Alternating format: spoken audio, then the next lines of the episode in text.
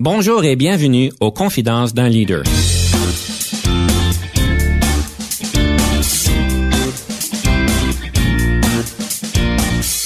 Ici Denis Lévesque, coach de cadre.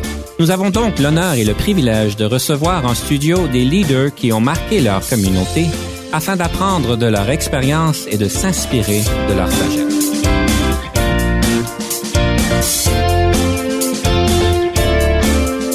Aujourd'hui, nous avons le plaisir de recevoir en studio M. Marc Fortin, sous-ministre adjoint Sciences et Technologies du ministère de la Défense nationale. Bonjour, M. Fortin. Bonjour, Denis. Et bienvenue au studio. Aujourd'hui, nous parlons bien de leadership.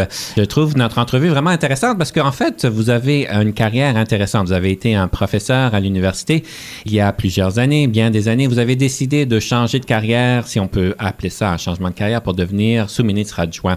Alors, la première question, c'est comment est-ce que quelqu'un dans a fait un transfert au niveau du leadership pour devenir quand même sous-ministre adjoint avec de grandes responsabilités? Comment ça se fait, ce changement-là? En fait, est-ce que c'est un changement de carrière ou est-ce que c'est un changement d'employeur? Parce que ma carrière a toujours été dédiée, a été, j'ai toujours été passionné par l'impact que la science peut avoir, la science, le savoir peuvent avoir sur une société. On a tellement de problèmes qui sont énormes, qui sont complexes. Des problèmes, si on pense au changement climatique, si on pense aux problèmes de disponibilité d'eau potable sur les réserves des Premières Nations, euh, problèmes de transport en milieu urbain, peu importe. Les problèmes qui nous causent des défis, qui sont des défis pour notre société, ont besoin d'un apport, d'un input scientifique, mais non seulement scientifique, d'un input de plusieurs intervenants, plusieurs disciplines, plusieurs parties de la gouvernance du pays pour réussir à avoir un impact. Alors, ma carrière a été dédiée à s'assurer que l'aspect scientifique est présenté sur la table, mais en même temps que les scientifiques sont capables d'interagir avec une gamme d'intervenants beaucoup plus large. Quand on parle de science et d'intervenants, comme vous dites, au niveau de la gouvernance, souvent les personnes peuvent penser qu'il y a une dichotomie. Est-ce que c'est vraiment une dichotomie? Je pense que plusieurs personnes le voient comme une dichotomie. Euh, plusieurs gens voient la science comme étant une réponse absolue. Euh, oui, habituellement, la science fait affaire avec des faits, avec des données, mais les données ne sont pas suffisantes. Si on revient au débat, il y a peut-être 15 ans maintenant, sur les aliments génétiquement modifiés, les organismes génétiquement modifiés, les OGM, les données scientifiques étaient relativement claires. Le débat sociétal était très, très actif, très, très dynamique, parce que la communauté scientifique, en partie, n'avait pas euh, mobilisé d'autres intervenants pour avoir un narratif qui soit un peu plus sophistiqué que ça nous fait peur, on n'aime pas ça, ou n'ayez pas peur, tout est beau. Alors c'était assez blanc et noir. Les gens disaient du côté scientifique, ben, il n'y a pas d'évidence qu'il y a des problèmes associés à l'utilisation d'organismes génétiquement modifiés, alors que la société était ailleurs. Il y avait une, dichotomie, comme tu dis, mais ces dichotomies-là sont rarement utiles à un débat sociétal. Quand on parle de science, souvent ce que j'observe, c'est qu'il y a une évolution par rapport à cette vérité que vous connaissez. On connaît toutes sortes d'histoires, que dans les années 1900, on pensait que la science nous disait X, Y, Z, et puis après plus de recherches ou plus d'évidence, on arrive à une différente conclusion. Dans ces genres de débats, parce que j'aime ce que vous dites, c'est que euh, votre carrière est vraiment visée à, à, faire un changement positif dans la société avec la science et aussi avec les différents intervenants. Mais quand les côtés de la science peuvent changer d'idée en dans de 20, 30, 40 ans, premièrement, est-ce que je me trompe? Et deuxièmement, comment on fait pour gérer en tant que leader ces nuances-là? Les vérités sont rarement absolues. Euh, la science, c'est un processus de découverte. Mhm. C'est un processus de génération de connaissances. Et plus on génère de connaissances, mieux on comprend un phénomène, mieux on comprend ce qui se, ce qui se passe. Et souvent, est-ce que je devrais dire généralement, 10 ans, 20 ans, 30 ans après, on s'aperçoit que c'est un peu plus complexe, c'est un peu différent de ce qu'on pensait. Des vérités absolues, il y en a très peu dans le monde. Alors, il ne faut pas voir la science comme un bloc monolithe. Bien sûr, plusieurs voudraient se tourner vers les scientifiques pour avoir une réponse absolue et dire est-ce que je dois manger du beurre ou est-ce que je dois manger de la margarine? C'est quoi la réponse? Mm-hmm. Oui, mais en réalité, le problème est plus complexe. Une margarine faite de quoi? Ton profil génétique, Denis, est, quoi? Mm-hmm. Est-ce que tu es en meilleure posture qu'un autre? D'absorber tel type de gras euh, versus tel autre type de gras mieux on comprend, plus on s'aperçoit que les réponses ne sont ni noires ni blancs, mais sont beaucoup plus euh, sophistiquées. Et c'est ce qu'il faudrait vraiment euh, travailler davantage, c'est-à-dire d'avoir des débats de société qui sont plus sophistiqués que noir et blanc, que des solutions rapides, des solutions immédiates. Ces débats-là ne sont pas faciles. on a tendance, dirais, à éviter le débat si on regarde la question, par exemple, des tests génétiques qui sont présentement disponibles, on peut tester des individus pour plusieurs prédispositions à des maladies. C'est un débat qui n'a pas lieu dans le moment. Mm-hmm. Il va avoir plein d'impacts sur le fait qu'on va pouvoir avoir des réponses sur notre risque de développer le cancer ou un type de cancer, notre risque de développer un différent type de maladie. On est déjà capable d'avoir des réponses là-dessus ça fait quoi sur nos choix personnels, nos choix de société, sur notre système de santé? C'est quoi les impacts de tout ça? Et ce débat-là euh, ne se fait pas. On a la difficulté à embarquer dans ces débats-là. Peut-être pour euh, encadrer notre conversation, on parle vraiment de leadership et non de science, si on peut dire. Pour mieux comprendre, si on peut dire, la place de la science par rapport au mandat du ministère de la Défense nationale, on peut avoir des idées de ce que ça peut être. Pourriez-vous nous encadrer un peu, c'est quoi le rôle de la science par rapport au mandat du euh, ministère de la Défense nationale? Le rôle de la science au ministère de la Défense est d'un peu le même rôle que la science au sein de tous les ministères au sein du gouvernement. C'est-à-dire que le gouvernement a besoin de données solide pour pouvoir baser le développement de politique ou le développement de programmes. Si on prend l'exemple de la sécurité publique, il nous faut comprendre quels sont les risques d'inondation dans certaines régions pour pouvoir monter des programmes, monter des interventions qui vont prévenir ou réduire l'impact des inondations, que ce soit l'impact des maladies infectieuses également. Il faut comprendre à quelle vitesse se propage, de quelle façon se propage une maladie pour pouvoir monter un programme d'intervention et de protection du public. Alors, le rôle de la science, c'est de fournir au gouvernement les informations nécessaires, les données nécessaires à monter des programmes et à protéger le public. Merci pour l'encadrement, ça va nous aider à poursuivre la conversation. Mais avant de continuer, on aimerait donc prendre un petit moment pour écouter une chanson qui vous parle, qui vous motive, qui vous engage. Et on aimerait donc présenter une première chanson. Ça serait quoi cette première chanson? La première chanson pourrait être celle de Bob Dylan.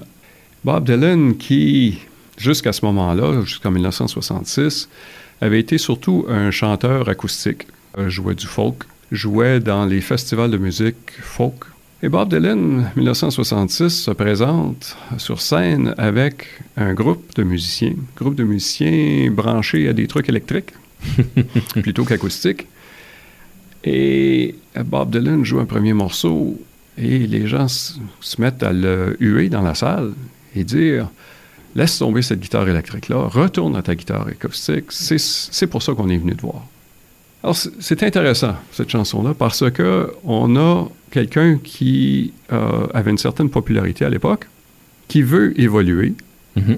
qui voit le contexte autour de lui évoluer, parce que les guitares électriques se multipliaient sur les scènes, sur les scènes musicales, et Bob Dylan veut expérimenter avec l'instrument électrique, veut jouer de l'instrument électrique, et la salle n'est pas prête.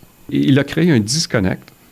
Et dans les premières minutes de la chanson, les premières secondes de la chanson, alors que les gens l'ont eu, puis lui disent retourne à la guitare acoustique, il se tourne vers ses musiciens et dit non, vous allez la jouer mauditement fort, la musique. Le titre de la chanson? Like a Rolling Stone. Like a Rolling Stone de Bob Dylan. Et ensuite, nous prenons une courte pause.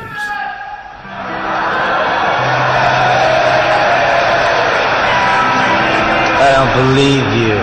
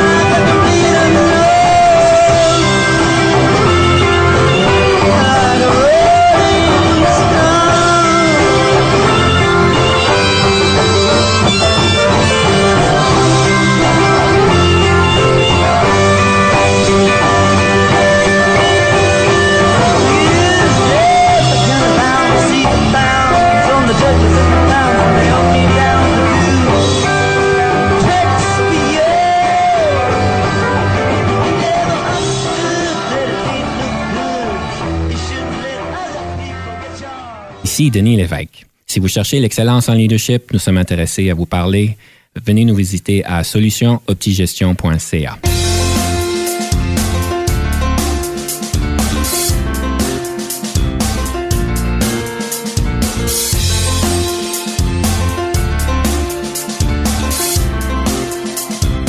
sommes de retour à l'émission avec M. Marc Fortin, sous-ministre adjoint Sciences et Technologies du ministère de la Défense nationale. Alors, une belle pièce de musique que nous venons euh, d'écouter. Et en fait, je trouve ça intéressant parce que c'est un bon euh, segue, comme on peut dire, sur la prochaine question qui est, euh, quand on parle de science, on parle d'innovation. Et quand on parle d'innovation, on parle de changement. Et c'est très clair dans les conversations que j'ai pu avoir avec vous et d'autres personnes qu'une partie de votre marque de commerce, c'est vraiment euh, motiver cette innovation, motiver ce changement. Alors, j'aimerais pouvoir parler un peu de votre... Euh, de pourquoi est-ce que c'est important pour vous et euh, votre idée sur l'innovation? En fait, la chanson de Bob Dylan n'a pas été choisie au hasard. C'est justement parce que Bob Dylan introduisait un nouvel élément, la guitare électrique, un nouveau style jusqu'à un certain point. Et son auditoire voulait voir le Bob Dylan classique, le mm-hmm. Bob Dylan acoustique. Et Bob Dylan a dit non, absolument pas. Moi, je continue. Je continue dans cette direction-là. Je continue mon spectacle électrique plutôt qu'acoustique. Et il a finalement mené son auditoire ailleurs parce qu'à la fin de la pièce, il se fait applaudir, applaudir généreusement. Puis Bob Dylan a eu un certain succès quand même, mm-hmm. même un prix Nobel. Euh, alors, il avait raison. Il est allé à contre-courant, contre-courant de ce que les gens voulaient pour créer quelque chose de nouveau. Il a créé un style Bob Dylan et il a réussi. Il avait raison. Le changement est partout autour de nous. Le changement est constant. Et le rôle du leadership dans ce contexte-là est d'amener les gens à pouvoir s'adapter ou amener l'organisation à pouvoir s'adapter à cet environnement-là qui est continuellement en changement. Et soit que c'est l'environnement qui est en changement ou c'est l'organisation qui doit changer, de par son mandat, de par des pressions fiscales, euh, des pressions du marché, peu importe. Et amener les gens à changer est un problème de, de leadership profond. Il y a des milliers de livres qui ont été écrits là-dessus. C'est phénoménal. Mais ce qui, ce qui m'agace généralement à travers ces livres-là ou avec les articles qui sont publiés dans différentes revues euh, académiques, c'est qu'on nous donne une recette cinq étapes pour faire telle chose, dix étapes pour accomplir tel but. En réalité, si on veut amener une organisation à naviguer le changement, il faut d'abord comprendre les gens, comprendre leur motivation. Qu'est-ce qui va amener ces gens-là à se comporter ou à penser ou à agir différemment? Qu'est-ce qui va amener l'organisation à se comporter ou à agir différemment? Il faut vraiment comprendre les motivations et les valeurs profondes des gens et de l'organisation pour pouvoir brancher avec eux et les amener du point A au point B. Il y a différents types, évidemment, de leadership. On peut avoir un leadership qui est plus dirigeant versus convergent. Par dirigeant, j'entends quelqu'un qui va rentrer avec ses grandes bottines et qui va dire, bon, ben à partir de maintenant, c'est comme ça que ça fonctionne. C'est ça qu'on va faire. C'est comme Bob Dylan. C'est comme Bob Dylan jusqu'à un certain point, oui, tu as raison, tu as raison. Convergent, oui, Bob Dylan n'a pas fait, euh, pas fait euh, une session d'idéation, n'a pas fait une session de, de remue-ménage avec l'auditoire pour dire ben, qu'est-ce que vous aimeriez? Il a dit non, on y va. Mm-hmm. Et dans certaines circonstances, c'est exactement ce qu'il faut. On peut prendre l'exemple classique d'un contexte militaire. Mm-hmm. C'est pas le temps de faire euh, un sondage d'opinion publique, c'est le temps de prendre action. Par opposition à, un leadership convergent où on va chercher ce que les gens comprennent, on va chercher ce qui est important pour donner une direction vers l'avenir. Non pas donner des directions sur une carte, mais donner une direction d'un compas plutôt que des directions précises d'une carte. Quand je dis qu'il faut comprendre le contexte, un dirigeant militaire comprend le contexte. Il y a une crise, Mhm. Il y a une décision à prendre et il y a en fait des gens qui attendent une décision. Alors, le dirigeant militaire s'est adapté à ce contexte. Il, a évolué avec son contexte, évolué son style de leadership pour pouvoir travailler dans ce contexte-là et avoir du succès. Et dans ce contexte-là, c'est on prend une décision, on fait telle action et les gens, les troupes, les soldats attendent cette direction-là. Alors, s'il y a une définition du leadership qui est, que j'aime plus que les autres, mais qui se réduit à un mot, c'est un leadership évolutif, qui évolue avec le contexte, qui évolue avec les gens, qui évolue avec l'environnement. Donc, on ne peut pas dire qu'il y a juste un leadership approprié aux, militaires ou, à chaque organisation. Le leadership, euh, un leadership, c'est trop simple. Euh, un leadership euh, ne reconnaît pas la diversité des gens, des circonstances, des crises qui peuvent, auxquelles une organisation ou auxquelles les gens peuvent faire face. Un seul leadership, pour moi, ça serait voué à l'échec. Mm-hmm. Tu demandais un peu plus tôt dans l'émission, qu'est-ce que ça implique de, de passer du milieu académique au milieu gouvernemental? Ça implique, encore une fois, un leadership évolutif. Dans le milieu académique, euh, c'est un leadership beaucoup plus de convergence, où euh, le doyen, le, directeur de département n'a en fait que très peu de pouvoir. Il a un pouvoir d'influence plutôt qu'un pouvoir de contrôle. Au gouvernement, encore une fois, il y a énormément de consultations à faire, énormément d'intervenants très rare qu'un seul individu, à moins qu'on soit le premier ministre ou le ministre, mais très rare qu'on puisse dire voilà, voilà la décision que je prends, point final, c'est tout, c'est réglé, euh, sans interpeller les gens. Le premier ministre, finalement, dépend de 200 quelques mille fonctionnaires pour mettre en œuvre n'importe quelle décision. Il doit y avoir une certain, certaine quantité de convergence dans son leadership, parce qu'à lui seul, il ne peut pas faire fonctionner un gouvernement. Donc, euh, c'est une belle observation. Ce que j'aimerais faire à ce point-ci, c'est de passer à une opportunité de vous donner de démystifier un mythe sur le leadership ou la gestion.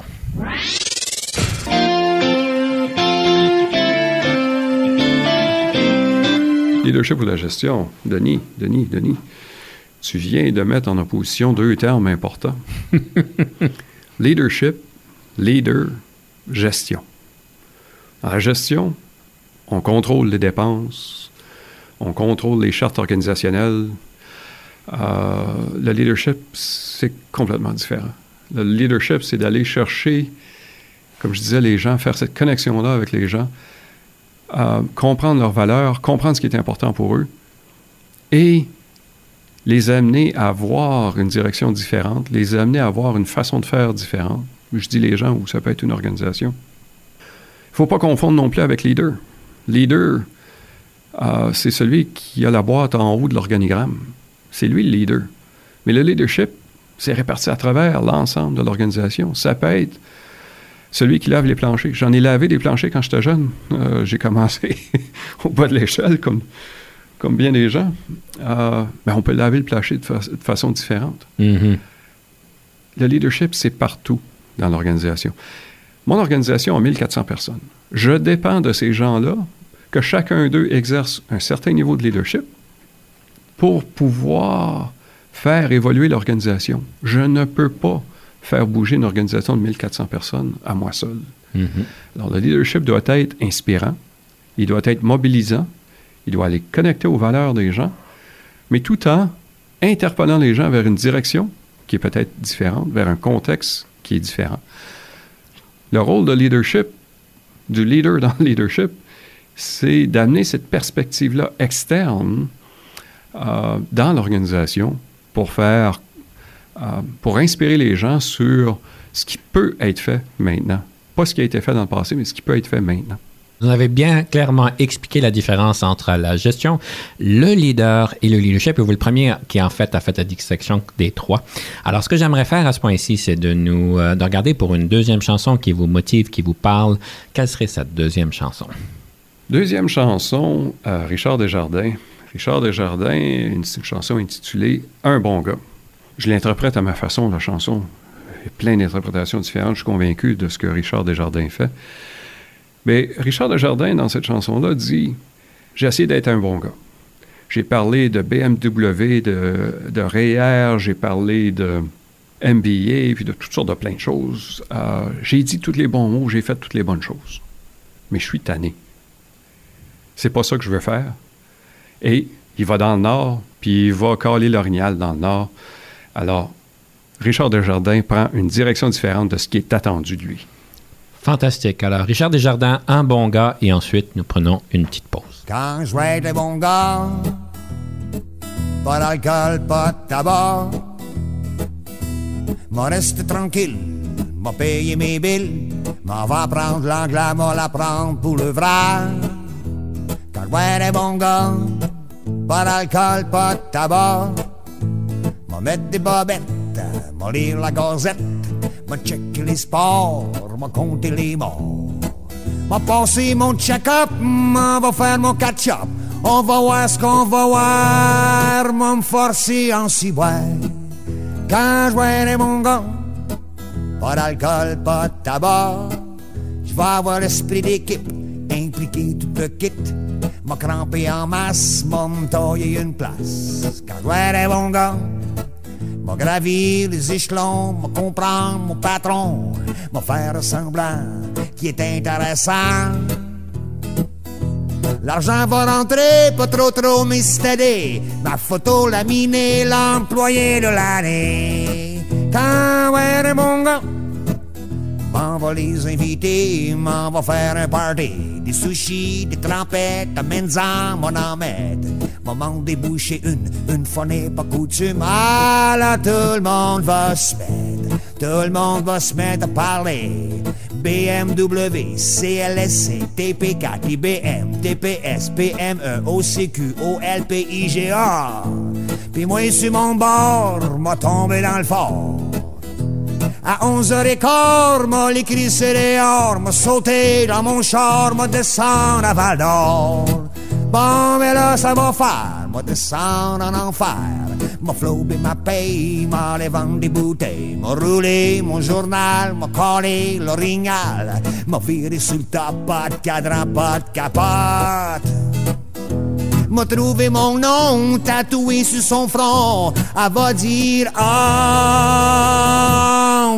un bon gars. Abra ça, abra ça, ma ouais des bons gars. Pas d'alcool, pas de tabac. M'en reste tranquille, m'a payé mes billes. M'en va prendre l'anglais, m'en la prendre pour le vrai. Oh, sport, smart and blood. Ils vont m'aimer en érode, excellent citoyen, pas parfait mais pas loin, m'ont manger du poisson, m'en va faire du ski de fond, m'ont m'acheter des records de Michel Rivard, m'en faire semblant que c'est intéressant. Quand ouais mon gars, pas d'alcool, pas de tabac.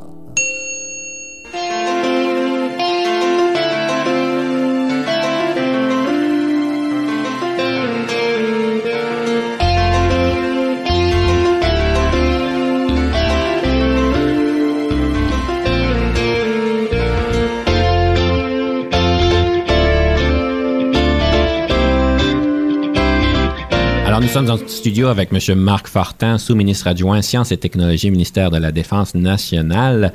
Et on vient d'entendre une belle chanson. Et euh, j'aimerais peut-être commencer ce, bloc ici par rapport à un livre. Un livre sur le leadership euh, qui vous a marqué, euh, qui vaudrait la peine qu'on investisse de notre temps pour pouvoir bien comprendre et lire. Ça serait quoi ce livre sur le leadership? Comme je te disais, Denis, il y en a des milliers. Mais il y a un livre qui, euh, au début de mes explorations de leadership, mm -hmm. m'a frappé. C'est un livre de John Cotter, K-O-T-T-E-R, qui parle de, de pingouins puis de icebergs, de glaciers qui fondent. Et c'est en fait l'histoire d'un pingouin qui s'aperçoit que leur glacier est en train de fondre, le glacier qui soutient la communauté de pingouins est en train de fondre. Et il se dit, ben, il faut faire quelque chose. Il faut changer quelque chose parce que le glacier va fondre, puis on n'aura plus, on plus de place, on n'aura mm -hmm. plus de pinceau. Et il fait face à plein de défis. Plein de défis lorsqu'il essaie de convaincre les autres pingouins de changer d'iceberg, changer de glacier. Il ne réussit pas. Il fait différents essais. Bon, puis finalement, évidemment, c'est un bon livre, un bon livre avec plein de belles, belles illustrations. Euh, L'histoire finit bien les pingouins sont sauvés.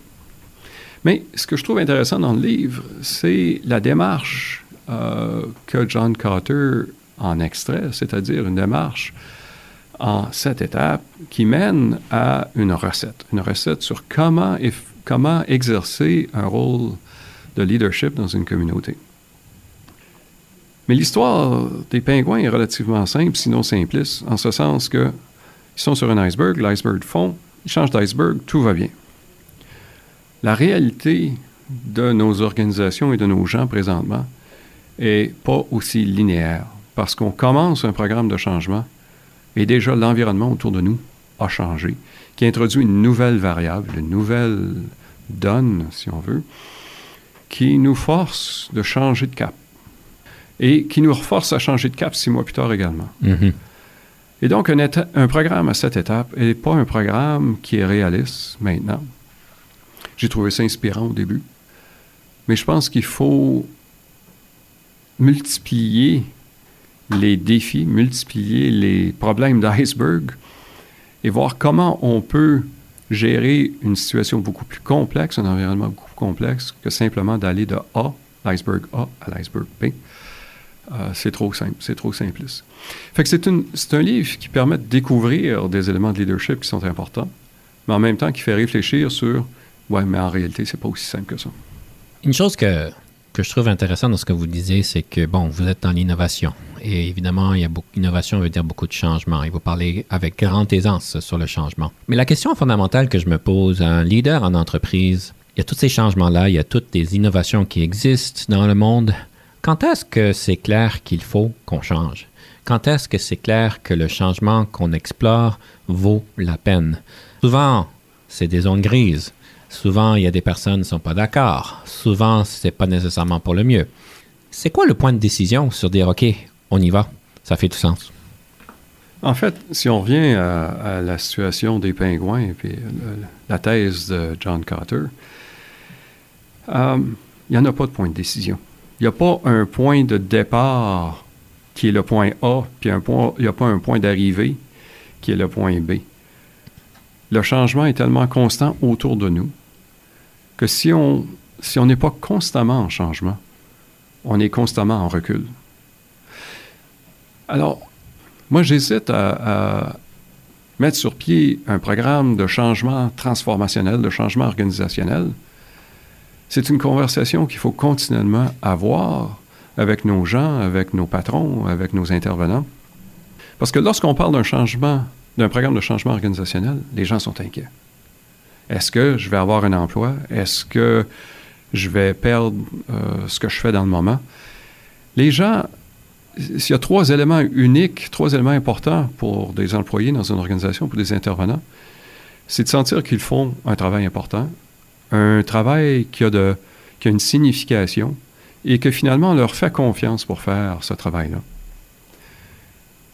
Mais ça, c'est lorsqu'on parle de changement organisationnel, les gens disent Ah, on change de direction, tout est à risque, ce qu'on a fait dans le passé n'était pas bon. Pourquoi une nouvelle direction? Qu'est-ce qui, qu'est-ce en sait, lui, le patron? Pourquoi est-ce que lui décide qu'on fait telle chose? Je pense qu'il faut éviter ces grands programmes transformationnels-là pour plutôt avoir des conversations continuelles, des conversations qui agissent le tir, ajustent le tir au fur et à mesure que l'environnement autour de nous change et au fur et à mesure que les gens dans l'organisation changent. Facile à dire, mais il me semble que ça demande une certaine culture de changement. Et j'aime un peu ce que vous avez dit tantôt, est-ce que vous changez le cap pour 1400 personnes, c'est impossible de le faire tout seul. Et vous avez fait référence à une culture de leadership. Même, j'ai mis le mot culture dans ce que vous avez fait référence, mais je présume que si vous avez des leaders à tous les niveaux, l'employé de première ligne comme le gestionnaire de première ligne, qu'on ait cette culture de leadership-là. Comment qu'on fait pour créer ça? Ben, ça c'est plus facile à dire que de faire. Ouais, il y a toujours les recettes. euh, Il faut mobiliser les gens, il faut les inspirer. Bon, oui, il faut le faire, bien sûr. Mais je pense qu'en revenant, en revenant à ce que je disais un peu plus tôt, il faut comprendre ce qui motive les gens. Et ce qui motive les gens, quelles sont les valeurs profondes de ces gens-là? Et en revenant à ce que je disais un peu plus tôt, ils ont besoin de sentir que ce qu'ils font est important, ont une signification et qu'on leur fait confiance pour faire ça. Lorsque les gens voient l'environnement externe et qu'ils veulent continuer à avoir de l'impact, qu'ils veulent continuer à faire des choses importantes, d'eux-mêmes, ils vont rajuster le tir, ils vont évoluer. Parce que 99% des gens ne veulent pas venir au bureau simplement pour prendre leur café et lire leur journal. Ils veulent accomplir quelque chose.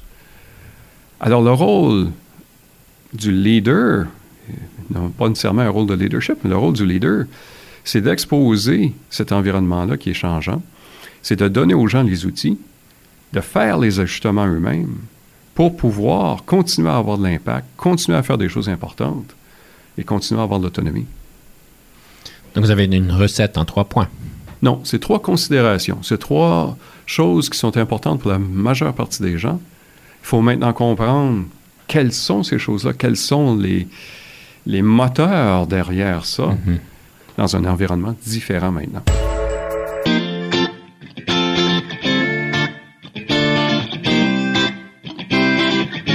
Nous passons donc euh, à la prochaine section, la rafale. Comme vous savez, on vous pose 13 questions. Vous avez 6 minutes pour répondre. Une des compétences euh, d'un grand leader, c'est de pouvoir répondre euh, succinctement et rapidement à ce qui lui arrive. Est-ce que vous êtes prêts? Je suis toujours prêt. Leadership, est-ce inné ou acquis? C'est les deux. Voyons. Je vous nomme cinq leaders dans l'histoire. Lequel, laquelle préférez-vous? Gandhi, Napoléon, Lester B. Person, Nelson Mandela, Louis Riel. Et pourquoi? Bien évidemment, je ne répondrai pas à ta question simplement. Je vais en prendre deux, c'est Gandhi et euh, Nelson Mandela, parce que tous les deux ont fait preuve de vision et ont fait preuve de patience. Ils ont énormément de patience pour pouvoir réaliser leur vision. Ils ont entendu que les conditions étaient propices. Ils ont influencé les conditions également. Avez-vous toujours voulu devenir un leader ou est-ce un parcours de circonstances? J'en ai aucune idée. Différence entre le leadership et la gestion? Ah, ben mon Dieu. Euh, le gestionnaire est quelqu'un qui aime la, hiérarchie, le contrôle et aime garder l'information. L'information, c'est le pouvoir. Le rôle, non pas de leader, mais un rôle de leadership, c'est celui où on partage l'information, on partage le pouvoir et on cherche à influencer plutôt qu'à contrôler. Avez-vous déjà travaillé avec un coach? Si oui, qu'est-ce que ceci vous a donné? Ah, dans le fond, le coach, il nous fait réfléchir, puis il, nous, il pousse nos limites un peu. Et ça, c'est une bonne chose. Parfois, on peut devenir paresseux. La meilleure formation en leadership que vous avez jamais eue? C'est une formation expérientielle et non pas une formation euh, de classe. C'est une formation qui change le contenant de la personne et non pas rem- qui remplit le contenant. Quelle marque de voiture conduisez-vous? Ah, ça, c'est toute une histoire, ça. une Volkswagen Jetta, parce que je pensais qu'on réduirait les émissions de gaz à effet de serre, mais il se trouve que non. C'est pas tout à fait le cas. Fait que là, je pense à autre chose, là. Votre passe-temps préféré? Prendre l'air, aller marcher, faire du vélo, faire du ménage dans les idées et dans le cerveau. Le nombre d'heures moyennes que vous passez au bureau. Ah, Denis, c'est vieux jeu, ça. Au bureau, le bureau est partout maintenant. Le bureau est partout, il est à la maison, il est le matin, il est le soir, j'en passe combien? J'en passe au moins 10 heures par jour. En tant que leader, qu'est-ce qui vous frustre au travail? Ah, les gens qui disent non avant d'entendre, avant de réfléchir. En tant que leader, qu'est-ce qui vous rend heureux? Ah, c'est quand il y a des choses inspirantes, transformationnelles qui se passent et que je n'y ai rien fait. Je vous donne quatre qualificatifs. Situez-vous par rapport à ceux-ci. Créatif, bagarreur, cérébral, envieux. Wow, un petit peu envieux des fois, cérébral trop souvent, bagarreur, ah, un petit peu, j'aime ça repousser un peu. Euh, c'est quoi le premier? Créatif. Ah, tous les matins. Si vous n'étiez pas devenu un leader, qu'auriez-vous voulu devenir? Ben, dans le fond, un leader, parce que j'aurais peut-être travaillé le bois, je sais pas. Euh, travailler le bois pour créer des choses. C'est une forme de leadership. Euh, on crée des choses à partir de rien, non? Est-ce que c'est pas une des définitions du leadership? Créer quelque chose à partir de... Fantastique. Merci bien. Et sur ce, nous allons prendre une petite pause. On revient rapidement.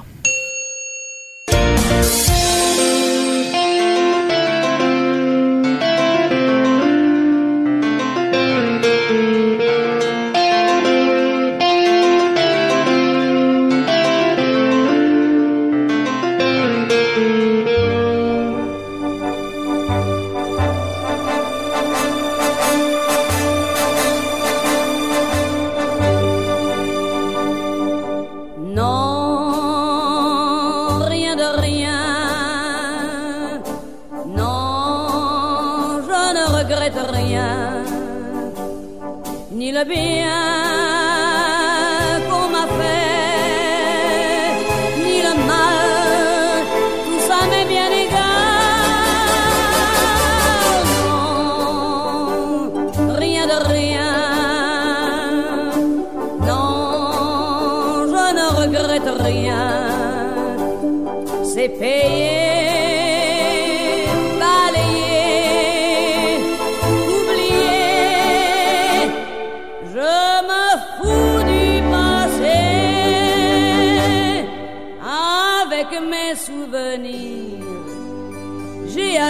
le feu, mes chagrins, mes plaisirs. Je n'ai plus besoin de balayer les amours avec leur trémolo, balayer pour toujours. Je repars à zéro.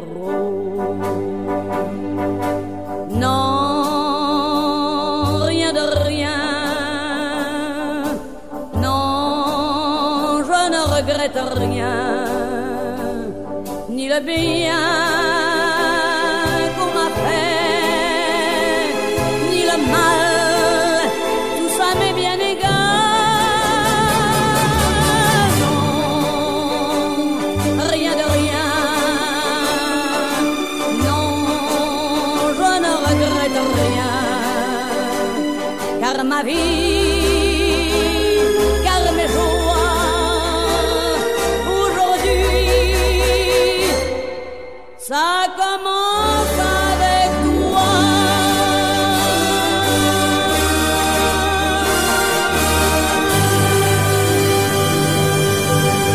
Alors, nous venons d'écouter Edith Piaf avec Je ne regrette rien. Alors, euh, Monsieur Fortin, pourquoi ce choix? Pourquoi ce choix? Parce que un peu plus tôt, Denis, tu m'as demandé est-ce qu'un leader fait des erreurs? Est-ce qu'un leader peut prendre la mauvaise direction?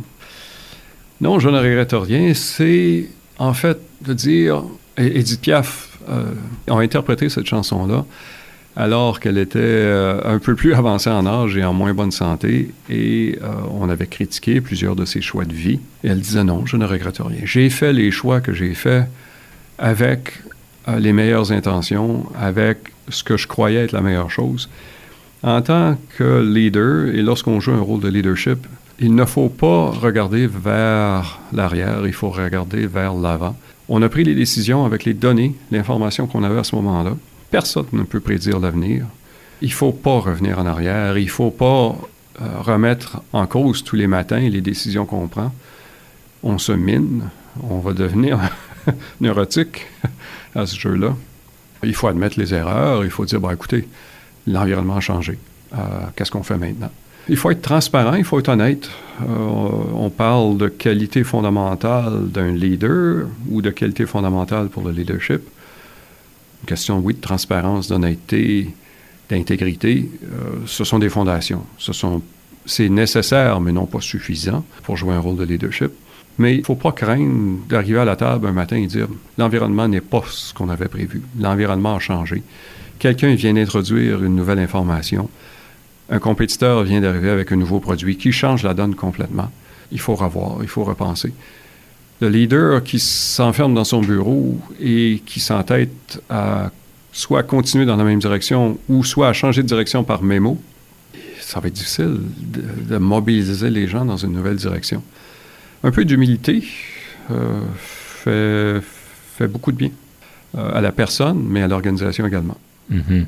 J'ai une question qui me, qui me chatouille. Je ne vous demanderai pas s'il y a quelque chose en tant que leader que vous regrettez, parce que je pense que je connais la réponse. Mais est-ce que je peux vous poser une question peut-être un peu difficile? Toujours.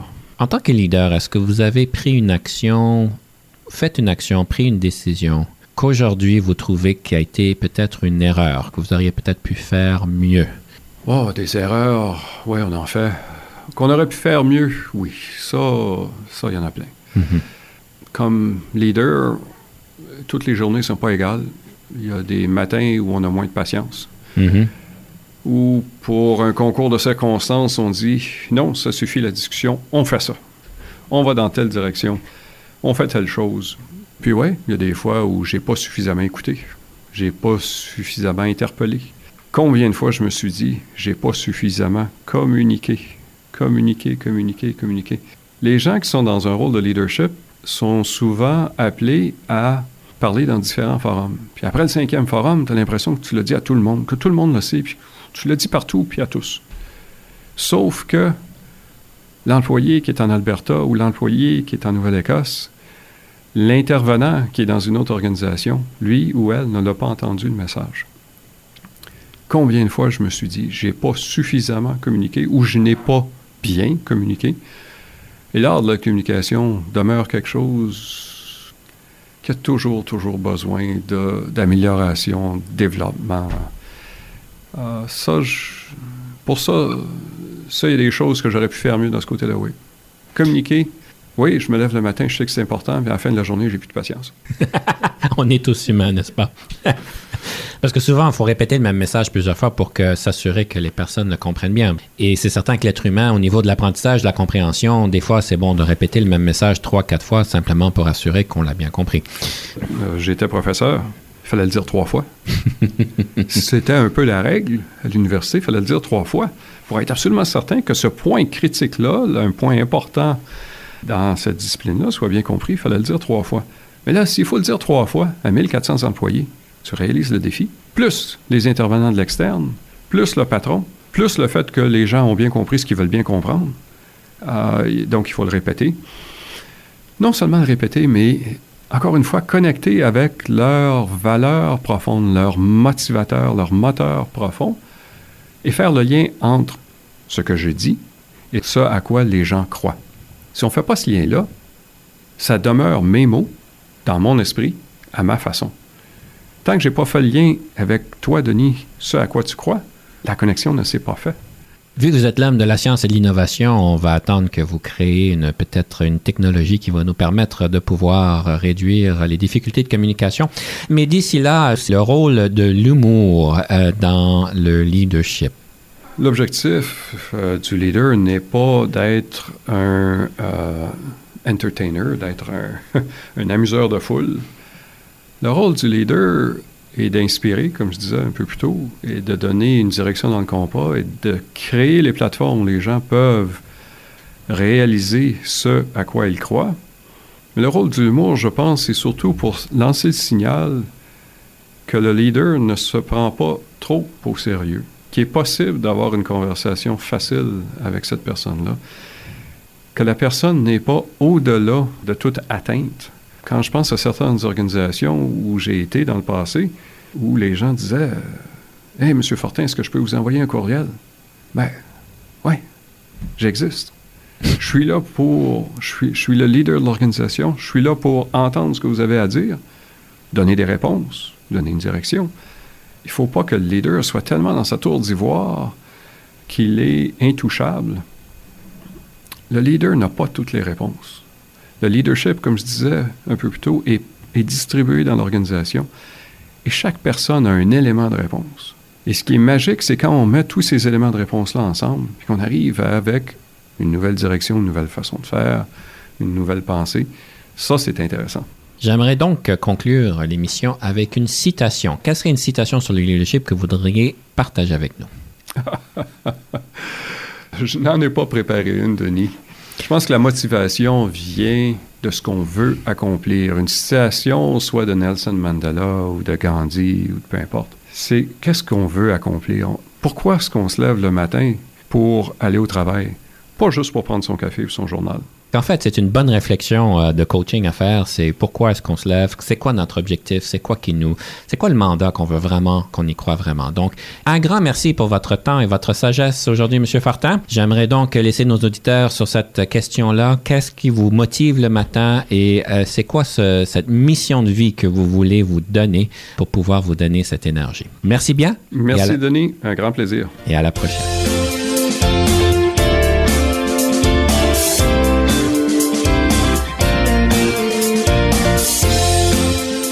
Conception, animation, entrevue et recherche, Denis Lévesque. Montage et réalisation, Jean-Paul Moreau. Confidence d'un leader est une production et une présentation d'Unique FM 94,5.